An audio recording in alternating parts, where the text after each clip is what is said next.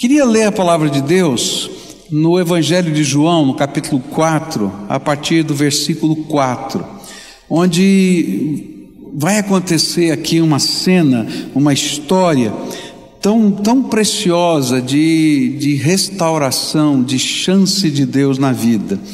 E a palavra do Senhor está escrita assim, Evangelho de João 4, a partir do versículo 4. No caminho ele tinha de passar pela região da Samária.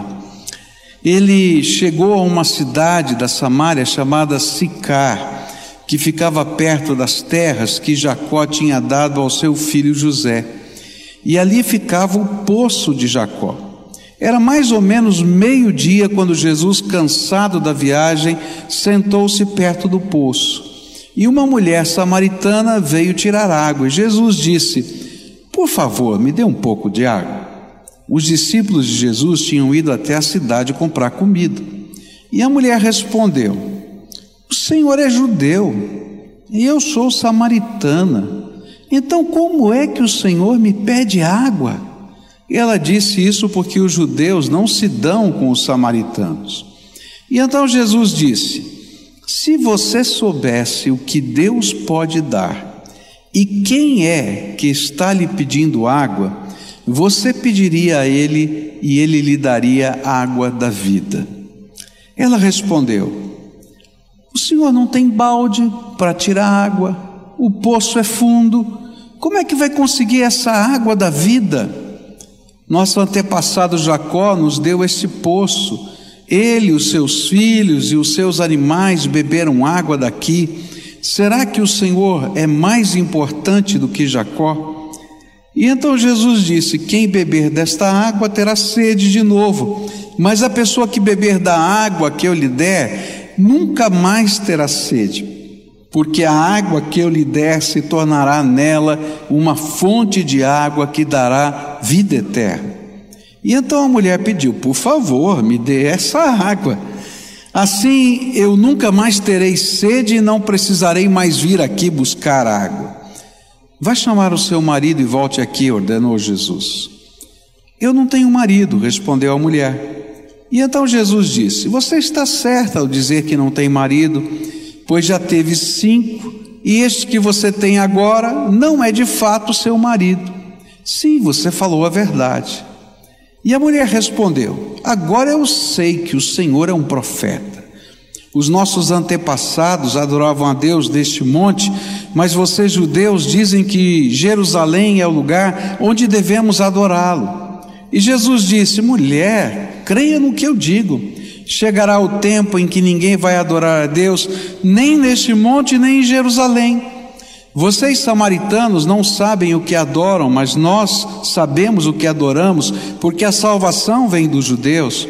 Mas virá o tempo, e de fato já chegou, em que os verdadeiros adoradores vão adorar o Pai em espírito e em verdade, pois são esses que o Pai quer que o adorem. Deus é espírito, por isso os que o adoram devem adorá-lo em espírito e em verdade. E a mulher respondeu: eu sei que o Messias, chamado Cristo, tem de vir, e quando ele vier, vai explicar tudo para nós. E então Jesus afirmou: Pois eu, pois eu que estou falando com você sou o Messias. E naquele momento chegaram os seus discípulos e ficaram admirados, pois ele estava conversando com uma mulher mas nenhum deles perguntou à mulher o que ela queria, e também não perguntaram a Jesus por que motivo ele estava falando com ela. E em seguida a mulher deixou ali o seu pote, voltou até a cidade e disse a todas as pessoas: Venham ver o homem que me disse tudo o que tenho feito. Será que ele é o Messias? Pai querido, nós estamos aqui reunidos debaixo da autoridade do precioso nome do teu filho Jesus. E, Senhor, viemos aqui como quem carece da tua graça, como quem precisa do teu toque. E, Senhor, nós não viemos aqui atrás da palavra de alguém ou de um pregador, nós viemos aqui porque queremos um encontro com o Senhor. E, Senhor, eu quero te pedir, revela-te a nós manifesta a tua presença aqui entre nós e que aquilo que o Senhor preparou, a porção da tua graça que o Senhor preparou para cada um aqui, a começar por mim mesmo, que o Senhor comece a derramar sobre nós, Senhor. Que o teu espírito tenha toda a liberdade e que apesar de nós, dos nossos defeitos, falhas, pecados, o teu amor se derrame sobre o teu povo que aqui está. É aquilo que oramos no precioso nome de Jesus. Amém e amém. Hoje nós estamos iniciando essa campanha de oração que tem um tema peculiar, né? Segunda chance. Talvez porque todos nós, em algum momento, precisemos de uma segunda chance em alguma área da vida. Eu me lembro que comecei a namorar muito cedo com a minha esposa, Cleusa, ela foi a minha primeira namorada, minha única namorada, não é? E a gente começou esse relacionamento de namoro e chegou um belo dia que eu fiquei meio confuso. E eu disse para ela assim: Ó, não tenho certeza dos meus sentimentos, então é melhor a gente terminar aqui, não é? E a gente terminou. Daí passou um pouco de tempo, e eu vi que eu amava, né? E amo até hoje essa, essa mulher que é minha esposa, na época minha namorada. E quando eu tentei voltar com ela, levei um gelo que você nem imagina. Porque ela se sentiu magoada, naturalmente magoada. Como é que não sabe o que sente por mim, não é? E por causa disso foi complicado. E eu precisava de uma segunda chance. E se ela não tivesse dado, eu não teria casado com ela. Eu acho que todos nós, em algum momento da história da vida, vamos precisar de uma nova chance. E é interessante que o Senhor está trabalhando, e esse texto vai mostrar para a gente, que essa mulher, ela tinha um problema na vida afetiva dela ela teve cinco maridos. E a Bíblia diz que o relacionamento que ela vivia nesse momento do encontro com Jesus, que provavelmente seria o sexto relacionamento, não era um relacionamento correto, não era um relacionamento é, saudável. Muito provavelmente era um amante. E isso também se depreende não somente do fato da conversa de Jesus com essa mulher, mas pelo horário que ela foi buscar água. Ninguém ia buscar água no poço meio-dia, porque meio-dia é o horário do sol a pino. E aí, naquela cultura, era o horário que a gente estava, eh, as pessoas estavam almoçando, as pessoas estavam com os, os, seus relacionamentos, a sua família, os seus afazeres. E ela foi no horário que ninguém ia ao poço, muito provavelmente para não encontrar ninguém da cidade, porque as pessoas certamente tinham uma opinião a respeito dela que não era muito boa. E é nesse contexto que Jesus começa a conversar com essa mulher. E de alguma maneira oferece a essa mulher uma nova chance para algo que ela não tinha discernimento. Era o discernimento do seu vazio de alma. É interessante que há pessoas que não entendem o vazio da alma e tentam preencher o vazio da alma com algo ou com alguém. E o pior é que o vazio da alma só se preenche com o poder gracioso do Senhor Jesus Cristo. Não tem outra coisa que possa preencher o vazio da alma. E às vezes a gente está à busca de algo que preenche o vazio. E a gente vai procurar na pessoa de alguém que com o seu afeto possa nos preencher. Mas esse relacionamento acaba sendo tóxico. Porque ninguém é capaz de preencher o vazio da alma.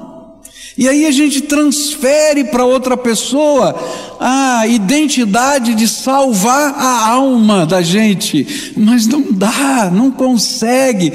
E normalmente esses relacionamentos acabam se deteriorando e sendo tremendamente machucantes no processo. Eu conheço muita gente assim.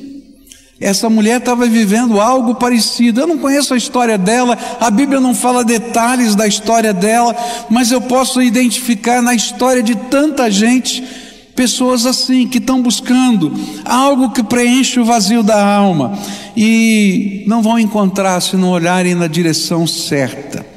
Por isso eu queria passear aqui por esse texto, não é fazer uma, uma, um estudo profundo de todos os detalhes, mas sobre essa perspectiva dessa nova chance da graça de Deus, tentar, passeando por esse texto, descobrir as lições que Jesus apresenta para a gente sobre esse, essa nova chance que só Ele pode nos dar. A primeira coisa que me chama a atenção aparece no versículo 4. E o versículo 4 diz assim: No caminho ele tinha de passar pela região da Samária. Há muitas maneiras da gente entender essa afirmação. A primeira, talvez a mais natural, era era o seu caminho. Ele estava na rota, ele estava naquela direção. A segunda maneira era era um desígnio divino ele passar naquela região. Do ponto de vista dos costumes dos judeus, esse não era o caminho usual. O judeu não atravessava a Samária, porque eles eram inimigos. Os judeus e os samaritanos eram inimigos, tá? Então vamos imaginar no contexto da Palestina de hoje, tá? E você tivesse que fazer uma viagem e de repente um judeu ortodoxo dissesse assim: "Eu tenho que passar pela faixa de Gaza". Né? Ele vai dar a volta, mas não vai passar pela faixa de Gaza. Era mais ou menos assim naquele tempo. Um judeu não atravessava normalmente os caminhos né, por Samaria ou por Samaria. Mas Jesus disse: Eu tenho que passar por esse lugar. E eu entendo que havia nisso um desígnio, um desígnio divino, um desígnio espiritual. Por isso havia esse propósito. E assim eu entendo que Jesus precisava, porque ali havia uma mulher que precisava que ele desamarrasse as minas do coração dela. As minas de dor, de decepção, de ódio, de rancor, de amargura do seu coração. E quando a gente vai ler o texto todo, a gente vai descobrir que não era só essa mulher, mas que o Senhor tinha um propósito para com toda aquela aldeia onde estava o poço de Jacó, porque depois várias pessoas daquela cidade começaram a chegar e Jesus foi recebido por eles. Apesar de ser um judeu e tido como um inimigo, e ele passa alguns dias ali com eles. Ele precisava passar por Samaria porque aquela mulher precisava de uma segunda chance. E através do seu encontro pessoal com o Mestre, o Senhor estava oferecendo essa segunda chance. Assim, a primeira lição que eu queria destacar nesse texto é que toda vez que você precisa de uma nova chance, a grande iniciativa não vem de você mesmo porque às vezes a gente nem percebe que precisa de uma nova chance espiritual. Às vezes a gente está sublimando o que está dentro da gente com outros tipos de sentimentos que não preenchem o coração, com outras atitudes que não preenchem a alma. Mas aí vem o Senhor, que ama a gente, e diz: Eu preciso passar pela tua vida. E é interessante que quando ele passa, ele deixa marcas da sua graça, para identificar para a gente mesmo que esse encontro não foi casual, que esse encontro foi dádiva do Senhor na vida da gente. É, é tremendo como Deus ele prepara nas, na vida da gente cenas, momentos que a gente imagina que não podem ser vividos, experimentados, se não fosse porque Deus tomou uma iniciativa a nosso favor. Eu me lembro que na minha vida espiritual começou com a minha avó se preocupando comigo, mas eu entendo que a preocupação da minha avó foi um mover do espírito. E mesmo que eu não quisesse saber de nada, o Senhor preparou para mim um encontro, e naquele encontro tanta coisa aconteceu para que eu pudesse ter a minha mente despertada. Eu ouço histórias aqui das mais variadas, do mover de Deus, do agir de Deus, de como Deus vai trabalhando na nossa vida. Eu me lembro de uma senhora que começou a sonhar, ela vizinha aqui da nossa, da nossa igreja, começou a sonhar, e sonhava é, frequentemente com um texto da Bíblia. E esse texto da Bíblia ficava na cabeça, e aquele sonho se repetia, se repetia, se repetia.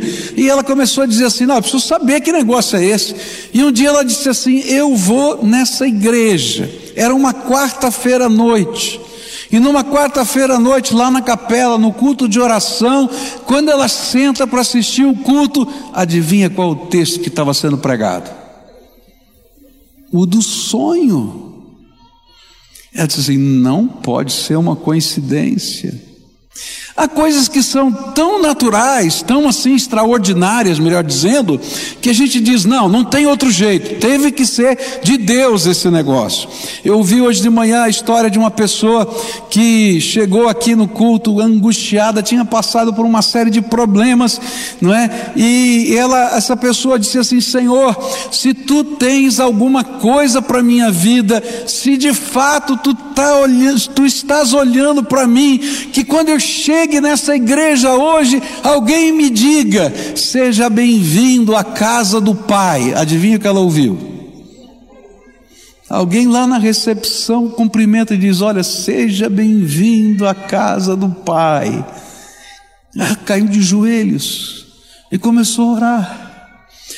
Deus é o iniciador da obra da redenção na nossa vida e da segunda chance. Jesus tinha que passar por Samaria, assim como ele tem que passar pela sua casa, assim como ele teve, tem que passar pelo meio da, da confusão que está havendo na sua família, assim como ele tem que passar no meio dos problemas emocionais que você vive, para dizer: Eu amo você e tenho um propósito para a tua vida. E pode ser que no meio da confusão que você viva, você possa estar reagindo como essa mulher reagiu. De pronto ela não entendeu nada disso. O senhor não é judeu? Por que está falando comigo? Onde está o pote onde o Senhor vai tirar a água da vida? Que água da vida é essa? Essa expressão água da vida, ela podia ser entendida, se a gente lê nos originais, como água viva, água viva no sentido de ser uma fonte que jorre, uma, uma, uma mina, uma bica d'água, não é? E ela estava pegando uma água do poço, diz assim: escolha, escuta aqui, esse poço aqui é mais antigo do que você, foi Jacó que cavou esse pouco poço. Não é que tem água viva aqui, não tem água viva, não, não tem. Ela não conseguia entender. Mas o Senhor não parou de conversar com ela. E eu quero dizer uma coisa para você: o Senhor que nos dá uma nova chance, não desistiu de você e nem vai desistir de você.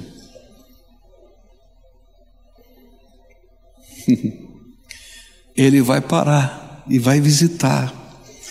E ainda até que os discípulos não entendessem, ele continuou ministrando na vida daquela mulher. Primeira lição: o iniciador desse processo é o Senhor. E quando a gente olha para a história da salvação, a gente vai entender melhor isso tudo.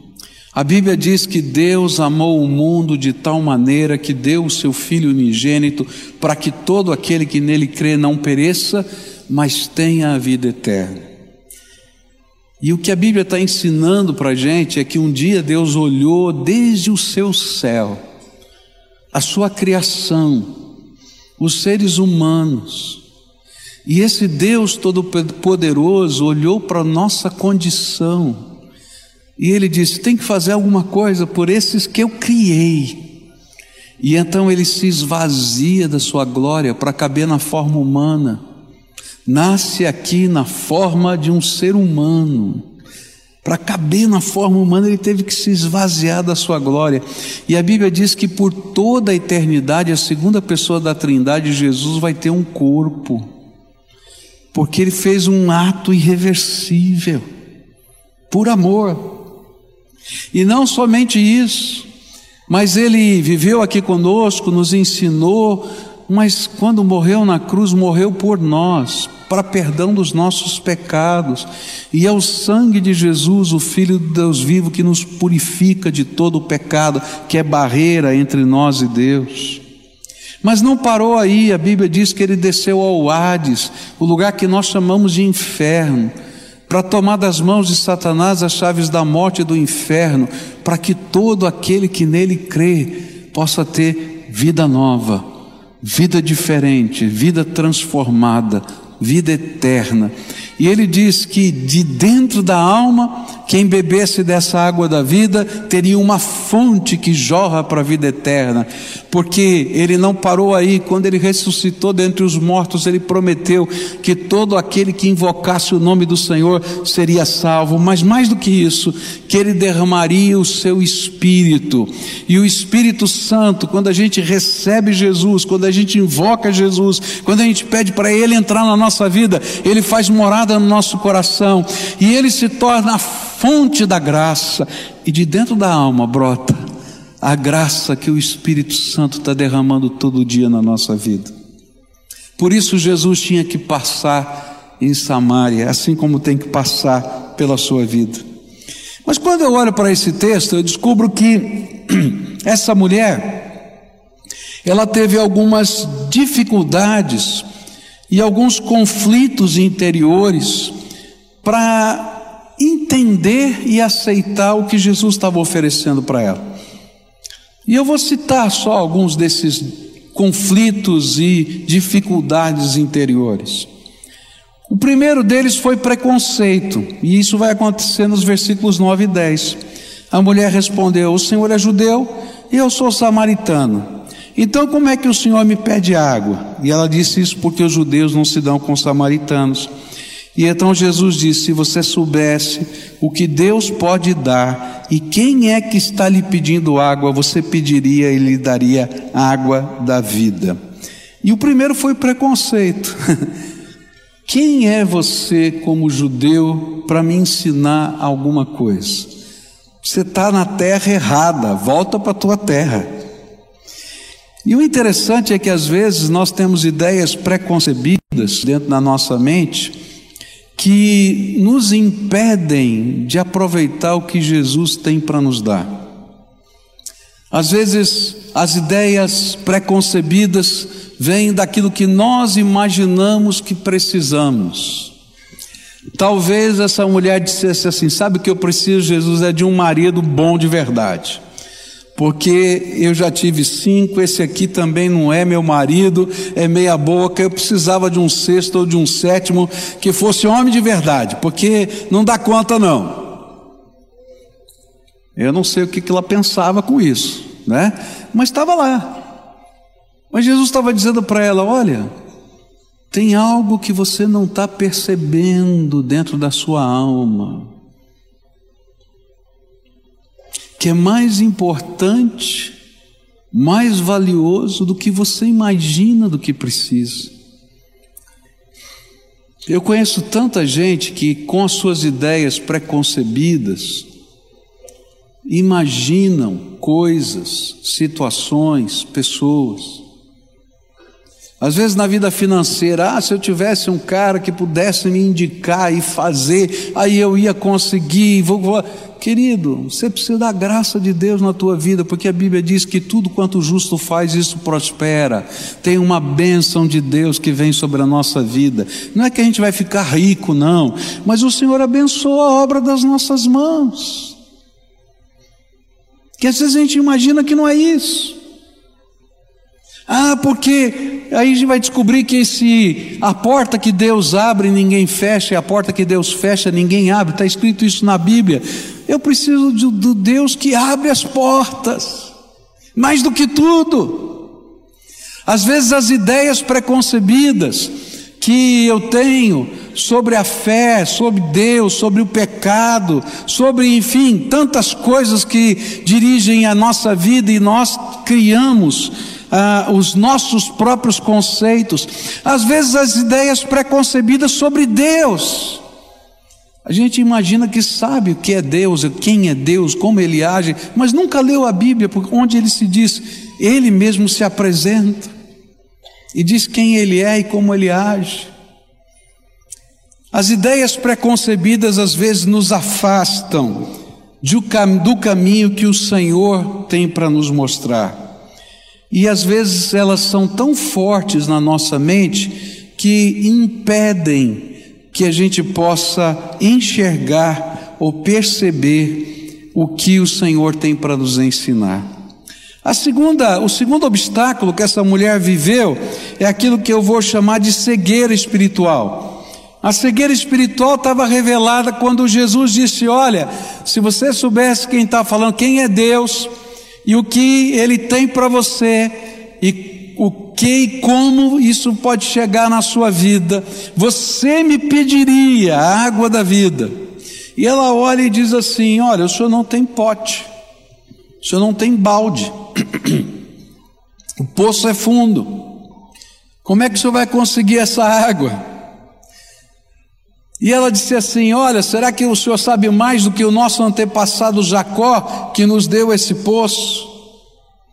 Cegueira espiritual é aquela dificuldade de entender como as coisas espirituais podem afetar a nossa vida. Quanta gente não entende o que está acontecendo na vida. Eu conheço muita gente que está vivendo verdadeiras batalhas espirituais, que não serão resolvidas pela psicologia, pela sua metodologia sistemática de trabalho, porque tem um cunho que está fora do seu contexto, que precisa de uma ação do Deus vivo, libertadora, transformadora. Você já percebeu que tem coisas na sua vida que são inexplicáveis? Para para pensar, tem algumas coisas que acontecem e diz assim: eu não consigo entender esse negócio. E que a gente precisa de discernimento espiritual na nossa vida. Há coisas que o Espírito Santo fala para a gente, que a gente só pode caminhar pela fé, não tem outro jeito. Eu me lembro de uma ocasião que eu fui comprar um carro, eu e minha esposa fomos comprar um carro, e a gente saiu pelas lojas para olhar carro, e a gente viu um carro, achamos o carro lindo, o dinheiro dava assim no sentido de que a gente tinha condição de dar a entrada, fazer o financiamento, e ali estava tudo acertado. Mas eu aprendi na minha vida que eu não faço nada sem perguntar para Deus, porque Deus sabe tudo. E eu voltei para minha casa, eu e ela nos ajoelhamos e começamos a orar e pedimos para Deus nos dar um sinal, mostrar se era para a gente fazer negócio ou não. E o Senhor disse: não façam negócio nenhum, não é nem esse carro ou não carro, não façam, não é hora. Eu confesso que eu fiquei muito frustrado, que eu amei o carro. É verdade. Mas a gente já aprendeu, porque eu não tenho discernimento das coisas, mas Deus tem. E aí foi interessante porque passaram-se alguns meses, o meu sogro perdeu quase tudo que tinha, o seu, sua empresa fechou, ele teve que vir morar aqui conosco, na, aqui em Curitiba, e aquelas prestações que a gente ia pagar iam inviabilizar a gente poder atender a nossa família. E Deus, na hora certa, disse: agora não é hora. Há coisas que a gente precisa de discernimento espiritual, mas quando vem a cegueira, a gente pensa assim: o que, que Deus tem a ver com isso? Eu tenho dinheiro, eu quero o carro, eu posso pagar as prestações, o problema é meu. Mas a Bíblia diz que isso é falta de discernimento, porque há um Deus todo-poderoso que se importa com os detalhes da vida da gente. E cegueira espiritual não tem a ver só com essas coisas de negócio, tem a ver com a palavra de Deus. Às vezes o Espírito Santo, o Espírito Santo, a palavra de Deus mostram coisas boas e coisas ruins. E diz assim: quem é que tem que dar palpite nessas coisas? O Deus que te criou e que sabe o que pode ser bom ou mal na tua vida. E às vezes a cegueira é assim. O Senhor está falando de água da vida, esse poder do Espírito que flui dentro da gente e que jorra para a vida da gente. E ela estava preocupada com o poço, porque não tinha capacidade de ir além do que era capaz de ver.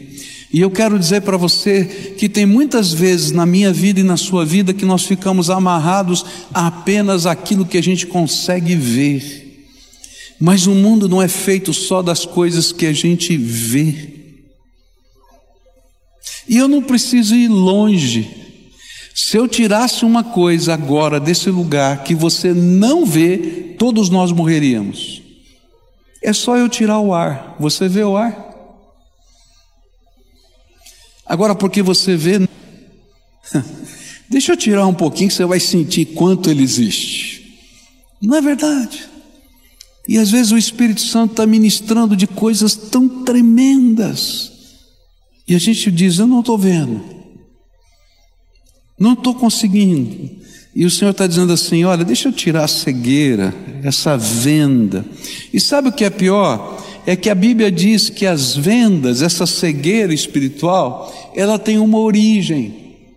A Bíblia diz que o príncipe deste mundo, que é Satanás, cegou o entendimento das pessoas para que não creiam naquilo que Deus está fazendo.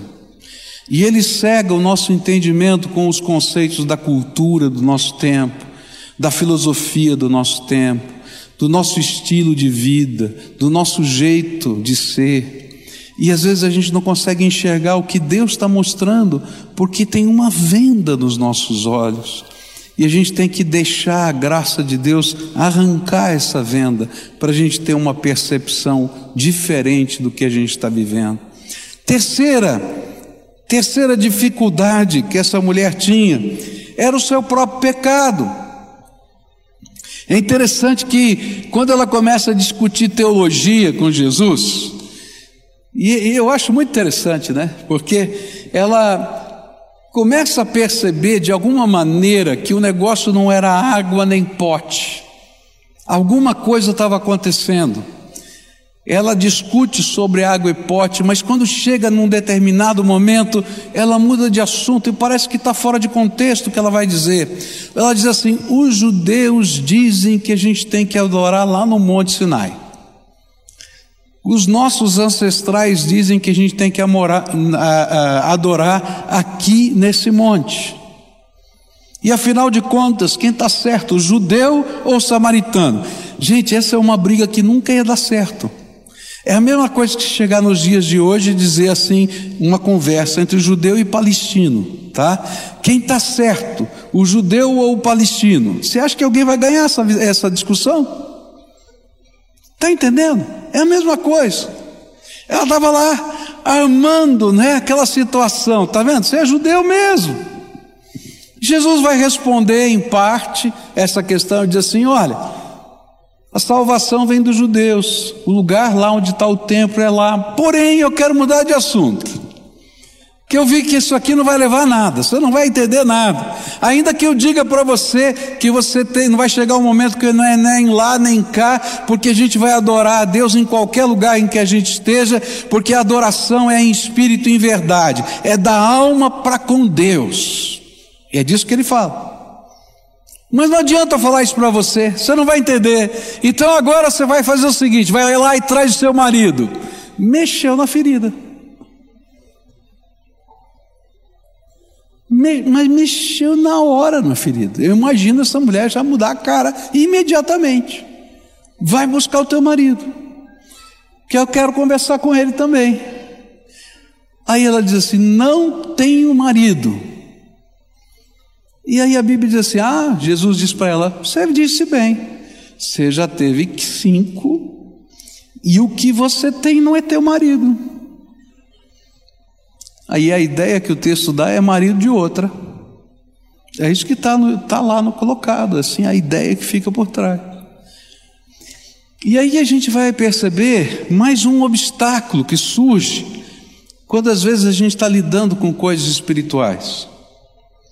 É que toda vez que o Senhor vai trabalhar a nossa vida para nos dar uma nova chance, não tem jeito. Ele vai ter que mexer com o maior de todos os obstáculos, que é o pecado que a gente ama. Hum. Todos nós somos pecadores, não tem um ser humano que não seja pecador. Então pode olhar para quem está perto de você, assim, com toda autoridade, não tenha vergonha, e diga assim: pecador. Agora você fica quieto e escuta, porque você também é. Agora vira e dá devolve. Diz, pecador, pode falar. É verdade. Não tem aqui um ser humano que não seja pecador. Mas a Bíblia diz que são os nossos pecados que fazem separação entre nós e o nosso Deus.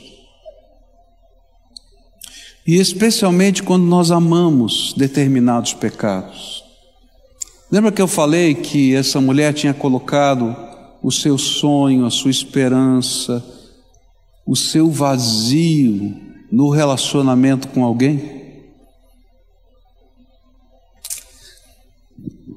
Mexer com esse assunto era mexer numa das coisas mais difíceis para ela.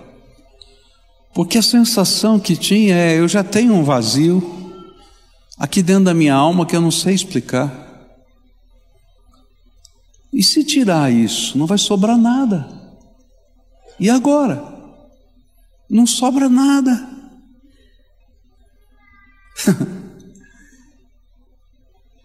E com certeza, nessa altura da vida, já tinham tantas justificativas. Olha, eu já tentei cinco casamentos, para que casar de novo? Tá bom do jeito que tá.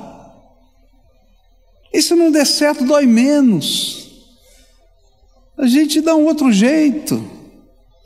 E eu posso achar tantas outras justificativas para tantos outros sentimentos que às vezes aos quais nós estamos amarrados e presos. E o Senhor vai trabalhar exatamente ali. E é interessante que o que faz essa mulher entender que Jesus é o Messias não tem nada a ver com as outras conversas. Mas quando Jesus toca na ferida, ele diz assim: Agora eu sei que o Senhor é um profeta. E eu estou esperando a vinda do Messias. E quando ele vier, ele vai me ensinar a ser diferente do que eu sou. E aí Jesus, como profeta reconhecido por ela, diz assim: Eu sou o Messias que falo com você. E aí a mente dessa mulher começa a se abrir e dizer assim: opa, o Messias chegou e ele tem algo novo para mim. Porque havia dentro da cultura daquele tempo, entre judeus e entre samaritanos, apesar deles serem inimigos, um sentimento de que quando o Messias, o prometido de Deus no Antigo Testamento, chegasse, ele ensinaria um novo caminho para eles. E ela disse: Ok, então se você é o Messias, se você é o Messias, eu preciso desse novo caminho e começa uma mudança.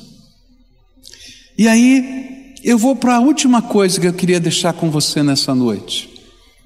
É que a última lição tem a ver com uma pergunta: o que eu preciso para alcançar a nova chance?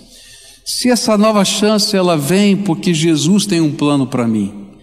Se essa nova chance ela às vezes esbarra nos conflitos da minha alma. Então, o que eu preciso fazer para alcançar essa nova chance? E aí, para mim, chega aqui os versículos 28 e 29, dizem assim: Em seguida, a mulher deixou ali o seu pote, voltou até a cidade e disse a todas as pessoas: Venham ver o homem que disse tudo o que eu tenho feito. Será que ele é o Messias? Talvez a pergunta crucial aqui seja esta: o que eu preciso fazer para receber de Jesus a nova chance? E esse texto ilustra bem duas atitudes imprescindíveis para a gente experimentar essa nova chance. Aquela mulher deixou o seu pote aos pés de Jesus. E não tem como a gente a gente alcançar a nova chance sem que a gente deixe alguma coisa. Hum. Não tem jeito. Quando ela deixou o pote, naturalmente estava cheio d'água, porque ela ia dar água para Jesus, estava cheio d'água. Parecia que ela perdeu o serviço dela. Quando ela volta para a cidade, e, começa a falar para as pessoas ao meio-dia. As pessoas estão dentro de casa, ela teve que bater na porta das, das casas para fazer isso. E ela não gostaria muito de ser confrontada pelas pessoas. Quando ela deixou ali, o que está implícito nessa, nesse ato de fé, um ato simbólico, na verdade, porque isso tinha a ver com coisas da alma, é que para a gente poder alcançar a nova chance de Jesus, a gente tem que deixar aos pés dele algumas coisas. A gente tem que deixar aos pés de Jesus as nossas falsas seguranças. Ah, se eu continuo tendo a minha única expectativa num homem que possa preencher o vazio da minha alma, eu não vou conseguir a nova chance. Está entendendo? Eu tenho que deixar as minhas dores aos pés de Jesus. Tem muita gente que tem tanta dor, tanta mágoa, tanta coisa que carrega, que faz mal. Quando a gente lembra daquilo, vem um ruim. Que a gente não consegue viver algo novo na nossa vida porque o passado se desenterra e vira um fantasma que nos consome quando as coisas parecem que estão boas. E não tem jeito de a gente obter nova oportunidade da graça se eu disser, toma aqui. E o pior, queridos, é que essa, esse mal que está guardado dentro da gente faz mal. Eu me lembro que eu fui num restaurante uma vez e fui pagar a conta, saí da minha, da minha uh, mesa e fui pagar a conta no caixa. Né? E aí, na, na parede, assim, onde ficava o dono do restaurante, atrás dele, do lado, em tudo quanto era canto, tinha cheque sem fundo. E a parede toda era decorada de cheque sem fundo. E eu olhei para ele e falei: O que, que é isso aqui? São os desgraçados que me roubaram. Então eu publico o nome deles aqui na parede. E é interessante, né? Não tira porque aquilo vira um tesouro. Nunca mais vai receber o cheque, mas não joga fora, porque continua lá e todo dia ele olha com raiva. Que dá raiva dá, vamos falar a verdade, né? Mas às vezes o que a gente carrega dentro da gente faz mal para a gente, não faz mal para o outro. O outro cara não volta nunca mais no restaurante dele, não está nem aí com o cheque. Quem está passando mal todo dia é o que te colocou o cheque lá. Às vezes, a gente tem que deixar o que faz mal aos pés do Senhor. Não porque seja mal, porque às vezes, na verdade, são injustiças, são marcas, mas isso está destruindo a nossa vida. A gente tem que deixar os pés do Senhor para que a água da vida, para que o óleo do Espírito tratem o nosso coração. Às vezes a gente tem que deixar os nossos medos, os nossos preconceitos, tudo aquilo que pode impedir o agir de Deus na nossa vida tem que ser deixado aos pés dele, senão não dá. E eu conheço muita gente que sente o toque de Deus, o poder do Espírito, entende que o Senhor falou, mas quando chega a hora de deixar, diz: Senhor, não estou preparado. E o pior é que perdem a bênção, a bênção da oportunidade.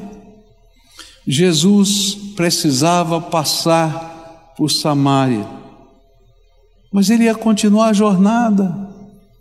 E se aquela mulher não aproveitasse a bênção, ele passaria por lá. As oportunidades na vida não são assim, elas não passam pela gente.